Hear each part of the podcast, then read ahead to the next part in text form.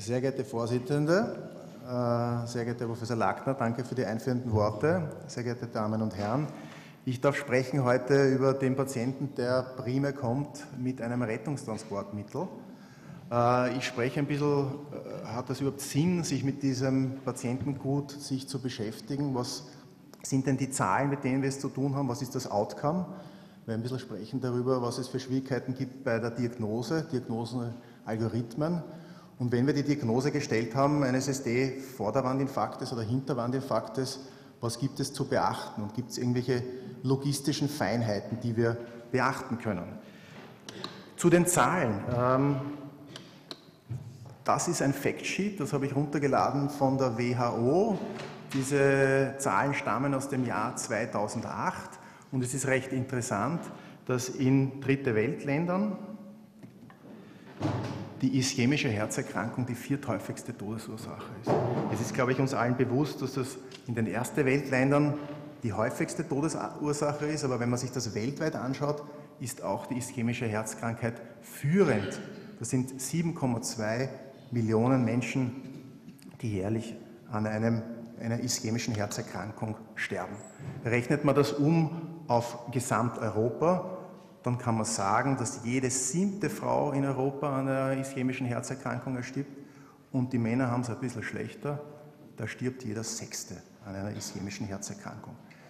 Wie geht es denn mit den Zahlen, was die ST-Hebungsinfarkte und Nicht-ST-Hebungsinfarkte äh, betrifft in den Jahren? Was ist denn da die Tendenz? Es ist so, dass wir das bei uns auch beobachten, dass die Patienten mit einem ST-Hebungsinfarkt, typischer ST-Hebungsinfarkt, abnehmen über die Zeit. Das sind Zahlen hier, die sehen Sie aus den Vereinigten Staaten.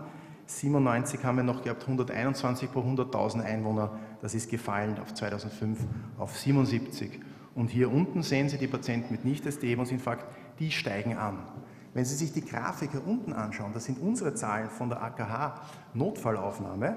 Wir sehen hier in Rot die Patienten mit ST-Hebungsinfarkt. Das sind gleichbleibend über die Jahre, zumindest in den letzten vier Jahren, etwa 300 Patienten, die wir pro Jahr betreuen. Schauen Sie sich die, den blauen Balken an, dann wird der zunehmend größer. Also das, was die großen Registerarbeiten in Europa und USA zeigen, das können wir auch nachvollziehen. Wie schaut es denn aus mit dem Outcome dieser Patienten? Spitalsoutcome, also das kurzfristige Outcome, da haben die Patienten mit einem ST-Hebungsinfarkt schlechtere Karten. Da steigen die mit einem Nicht-ST-Hemungsinfarkt einfach besser aus. Aber das lassen sie sich nicht bieten. Über die Zeit, nämlich schon nach sechs Monaten bzw. einem Jahr, hat die Patienten mit einem ST, mit einem Nicht-ST-Hebungsinfarkt aufgeholt. Die haben das gleich schlechte Outcome. Und wenn man sich die Langzeitmortalität anschaut, dann verdoppelt sich sogar die schlechte Prognose bei den Patienten mit Nicht-ST-Hebungsinfarkt. Warum ist das so? Das sind meistens kränkere Patienten, Patienten mit einer Komorbidität, sprich Diabetes, chronische Niereninsuffizienz, Patienten mit einer Mehrgefäßerkrankung, kränkere Patienten. Wie ist das bei uns, bei den Patienten unserer Klinik, unseres Spitals im AKH Wien? Ja, die Zahlen sind ähnlich. Wir haben eine 30-Tage-Mortalität von den ST-Hebungsinfarkten ein bisschen höher als die bei den Nicht-ST-Hebungsinfarkten, aber wenn Sie sich das hier anschauen, über das Jahr gleicht sich das aus und das ist die Langzeitmortalität, das sind unsere Patienten. Seit 1991 gibt es ein Register aller Patienten mit akutem Herzinfarkt. Wenn man das hier auftragt in der Kaplan-Meier-Kurve, sieht man, dass die Patienten mit einem Nicht-ST-Hebungsinfarkt schlechter aussteigen.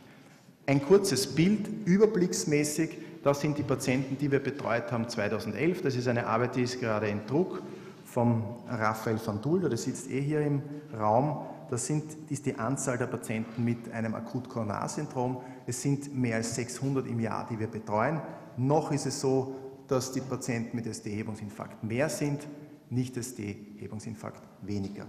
Hier unten aufgezeichnet vielleicht ein interessantes Bild. Hier auf der X-Achse sehen Sie die verschiedenen Tage, Montag, Dienstag, Mittwoch, Donnerstag, Freitag, Samstag, Sonntag.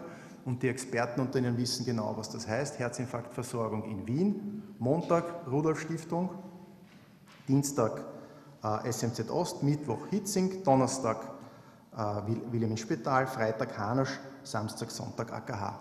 Sie sehen, wir sind Samstag, Sonntag zuständig im allgemeinen Krankenhaus, kriegen aber auch Patienten sozusagen unter der Woche. Wir dienen sozusagen immer als Backup.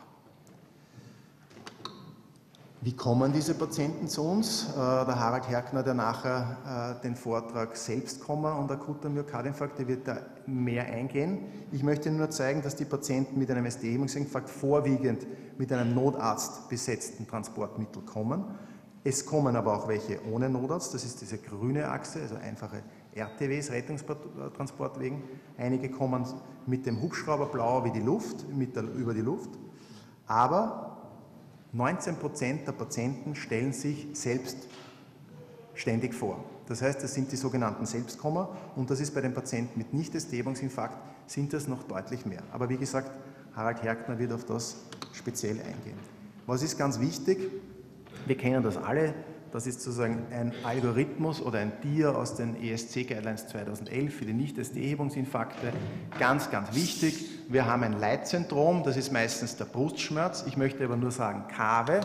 Es ist nicht immer der Brustschmerz. Ich habe hier mal als Platzhalter auch die Dyspnoe genommen, auch zu diesen atypischen Schmerzen und die Schwierigkeit, die mit damit verbunden werden, wird sich der Harald Herkner beschäftigen. Für mich ist es nur wichtig, dass Sie wissen, ich habe ein Leitsymptom, entweder typische Brustschmerzen oder ein atypisches Symptom und stelle die Arbeitsdiagnose akutes Koronarsyndrom. Wenn ich diese Arbeitsdiagnose gestellt habe, brauche ich natürlich ein EKG. Nämlich die Diagnose wird gestellt mit der Klinik und einem 12-Ableitungs-EKG. Im Herbst letzten Jahres sind die dritten Definitionen des Myokardinfarkts rausgekommen. Es gibt ein bisschen geänderte EKG-Richtlinien. Ich habe jetzt nicht alle aufgeführt aufgrund der kurzen Zeit, die mir zur Verfügung steht. Wesentlich ist, dass lediglich in den Ableitungen V2 bis V3 Hebungen über, ich sage mal 0,2 kann man sich merken. Wer gut ist, merkt sich Frauen 0,15 und äh, jüngere Männer 0,25, aber alle anderen Ableitungen lediglich eine ST-Hebung von 0,1 mm in zwei äh, kodominanten Ableitungen. Das ist sehr sensitiv, das werden wir oft sehen. Das soll einfach sozusagen unsere Streuung eingrenzen. Eine kleine Quizfrage, was hat dieser Patient? Also arrhythmisch, ich weiß nicht, ob das Sinusrhythmus ist, ich sehe hier ST-Hebungen im Bereich äh, der Hinterwand mit Hebungen 2, 3 AVF, Senkungen spiegelbildlich in der Vorderwand. Was hat der? Er hat keinen ST-Hebungsinfarkt. Ich will nur darauf nochmal hinweisen, ganz, ganz wichtig ist die Klinik. Ganz kurz, dieser Patient hatte eine KAK, davon hat er aber nichts gewusst. Der war im Rahmen einer äh, Kohlenmonoxidvergiftung so vergiftet. Sie sehen hier, das ist sozusagen COHB-Wert bei Eintreffen bei uns. Das in, im Rahmen der Hypoxämie wurde diese KAK manifest. Also ganz wichtig, Klinik und EKG. Wenn ich sozusagen die Diagnose habe, das heißt ischämietypischer Brustschmerz, ich weiß, ich wiederhole mich, aber das ist relevant, und die Klinik, und ich komme hier hinüber und habe ein, S, ein ACS mit SD-Elevationen. Wenn es sich ausgeht, werde ich über die Nicht-SD-Elevation auch noch was sagen, aber der Professor Lackner hat mir schon gesagt, ich muss aufs Gas steigen. Dann muss ich auch nach dieser Diagnose aufs Gas steigen. Das ist ganz wichtig. Ich habe hier die Diagnose SD-Hebungsinfarkt und muss rasch etwas machen nämlich diesen Patienten behandeln.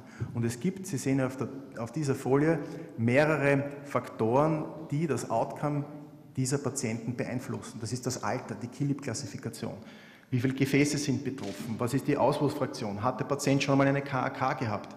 All diese Dinge kann ich als Notarzt oder Notärztin präklinisch nicht beeinflussen. Es gibt im Wesentlichen nur zwei Dinge, die ich beeinflussen kann.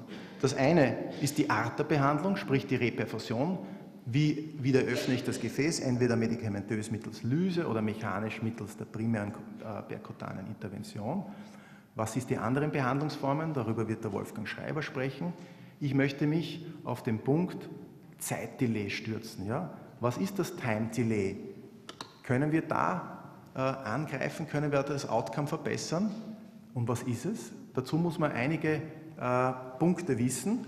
Und zwar hat der Patient seine Schmerzen, er leidet den Herzinfarkt, das ist der Beginn der Symptome. Dann kommt es zu der Zeit, wo der Patient die Rettung ruft. Das ist das Patientendelay. Da gab es viele Studien, viele Bemühungen, um zu versuchen, diese Patienten rascher dazu zu bewegen, früher die Rettung zu alarmieren. Das hat leider bis dato nicht recht gefruchtet. Dann kommt dieser berühmte, diese berühmten drei Buchstaben. FMC steht für First Medical Contact, das heißt der erste Kontakt mit einem medizinischen Fachpersonal, dann sollte man innerhalb von zehn Minuten, wie der Professor Lackner gesagt hat, nicht in vier Stunden das EKG schreiben und dann sollte man eine Diagnose haben. Und diese gesamte Zeit vom First Medical Contact bis zu dem Zeitpunkt, wo das schuldige Gefäß wieder eröffnet ist, nennt man Systemdelay. Und da können wir in der Präklinik ansetzen und das ist extrem wichtig. Hier gibt es eine Arbeitsgruppe in Dänemark, die haben drei hochfrequent äh, PCI-Zentren genommen und haben sich das angeschaut, wie denn die Zeiten sind bei diesen Patienten. Dieser erste Balken, das ist ein bisschen verwirrend, aber ich kläre es kurz auf, ist, wenn ein Patient direkt in ein HK, Herzkatheter, Krankenhaus kommt. Patientendelay, Transportdelay, Dortoballon-Delay, insgesamt Treatment-Delay, bis das schuldige Gefäß offen ist. Ein bisschen blöder ist es für den Patienten nämlich, wenn er zuerst in ein Spital kommt, das keinen Herzkatheter hat, dann habe ich sozusagen einen Patientendelay, Transportdelay, dann diagnostiziere ich dort im Spital den ST-Hebungsinfarkt, dann habe ich lokale Hospitaldelay, der Transport, der interhospitale Transport und dort Balloon-Delay. Das heißt, Sie sehen hier, das Treatment-Delay ist deutlich länger. Hierfür gibt es schon sozusagen einen Fachausdruck. Das ist die DIDO-Zeit, das ist die Door-In- und Door-Out-Zeit. Das ist auch so ein Key-Performance-Indicator, den man messen kann, wie gut man diese Patienten betreut. Hat das jetzt wirklich Auswirkungen auf das Outcome? Ja, es hat Auswirkungen und das ist relevant. Schauen Sie sich das an. In Dänemark viele, viele Patienten. Gestrichelte Linie Patienten, Systemdelay eine Stunde. Systemdelay zwei Stunden. Systemdelay bis zu drei Stunden. Systemdelay vier Stunden. Was heißt das? Die Patienten mit einem ST-Hebungsinfarkt, die frisch symptomatisch sind, da gibt es im 10-Minuten-Strata, da gibt es auch gute Daten dafür, eine Mortalitätssteigerung. Das heißt, diese Patienten müssen rasch einer Reperfusion und am besten einer perkutanen Intervention durchgeführt werden.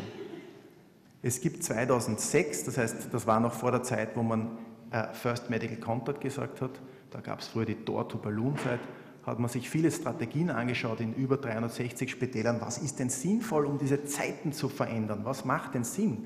Und da sind sechs Interventionen rausgekommen. Die sind evidenzbasiert sinnvoll. Und ich kann Ihnen sagen, wir haben bei uns auch noch nicht alle umgesetzt. Das erste ist, der Notfaller darf das Herzkatheterlabor aktivieren. Und zwar mit einem Anruf. Er muss nicht anrufen, den technischen Assistenten, die Leitstelle und den Kardiologen, sondern ein Anruf. Dann ist das Herzkatheterlabor innerhalb von 10, äh, 20 Minuten mit Gewehr bei Fuß. Dann müsste es ein promptes Data-Feedback geben, da scheitern wir auch noch, nämlich prospektive Zeitevaluierung. Wann war Symptombeginn, wann war First Medical Contact, wann war Diagnose, wann war Eintreffen. Äh, dann kann man sozusagen hier äh, äh, die Zeiten auch langfristig verbessern. Und ein teambasierter Ansatz. Mir wird gerade gezeigt, ich muss auf die Uhr schauen, deshalb gebe ich jetzt ein bisschen Gas. Wie machen wir das im AKH auf der Notfall? Dass ein Patient äh, wird angekündigt, der, Notarzt, äh, der Oberarzt der Notfallaufnahme nimmt bereits die Daten des Patienten auf, mit Geburtsdatum, Adresse, Sozialversicherungsnummer, kreiert eine Krankengeschichte, erwartet den Patienten, der Patienten kommt mit der Rettungs- trage zu uns, wird nicht umgelagert. Wir besprechen mit Notarzt die Diagnose, werfen einen Blick aufs präklinische EKG und fahren dann eigentlich direkt ins Herzkatheterlabor, wenn der Patient sozusagen flach liegen kann, sprich der unkomplizierte Herzinfarkt und werden im Herzkatheterlabor empfangen. Was hat das gebracht? Wir haben das prospektiv evaluiert. Wir haben davor gebraucht von Tor bis zu Eintreffen ins Katheterlabor 21 Minuten. Allein durch diese einzige Intervention konnten wir das äh, mehr als die Hälfte verringern, diese Zeit. Also, zusammenfassend kann man das bildlich darstellen. Das ist die sogenannte Steme-Reperfusion-Sprintstaffel. Das heißt, der Start ist mit Symptombeginn, dann kommt der First Medical Contact, Sanitäter, Notarzt, die Staffel wird weitergegeben an die Kolleginnen und Kollegen in der Notfallaufnahme, dann Übergabe an die Kardiologen, ganz wichtig, und die Kardiologen schaffen das mit der Staffel durchs Ziel zu rennen, wenn das schuldige Gefäß wieder offen ist und die Reperfusion da ist. Was ist die Lehre daraus?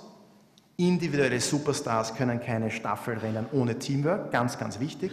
Ganz wichtig sind Hands-off-Zeiten und fließende Übergänge. Man muss wissen, was der andere kann und tut.